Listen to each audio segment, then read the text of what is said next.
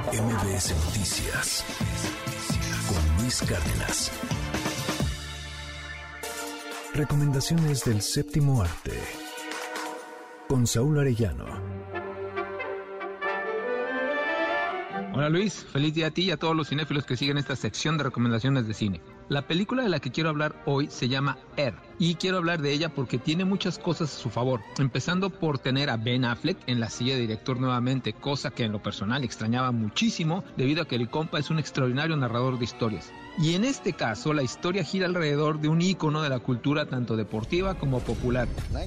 Y me refiero a los zapatos tenis Air de Nike. Es tan singular todo lo que ocurrió para que estos tenis fuesen igual de simbólicos que la estrella de la NBA que los portó y selló su confianza en ellos al ponerle su nombre y apellido como los Air Jordan, que se tuvo que hacer una película. Y teniendo esta historia que involucra deporte, negocios y una historia real de éxito, simplemente Ben Affleck hizo lo mejor que sabe hacer, que es dirigir películas que te atrapan desde el primer momento. Y para ello tuvo un impecable guion escrito por Alex Covery que da los elementos necesarios no solo en la historia, sino en los irónicos y certeros diálogos entre los personajes. Y esto es importante resaltar porque Affleck está contando una historia de la que todos sabemos el final.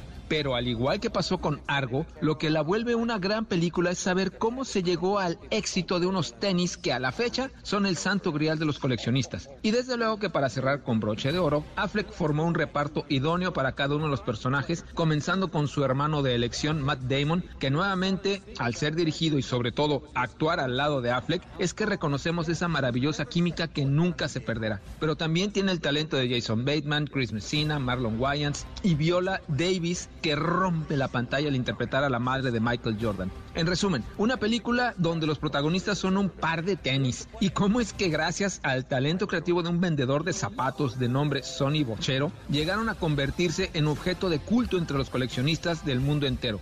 Y de una vez pongo mi apuesta sobre la mesa. Esta película se va para Globos de Oro y para Oscar al menos en lo que tiene que ver con guion original. Mi nombre, Saúl Ariano, pero me encuentro en redes sociales como Saúl Montoro en Instagram, Twitter y Facebook. Gracias Luis y nos vemos en la siguiente sección. Que tengan una gran función de cine. Bye.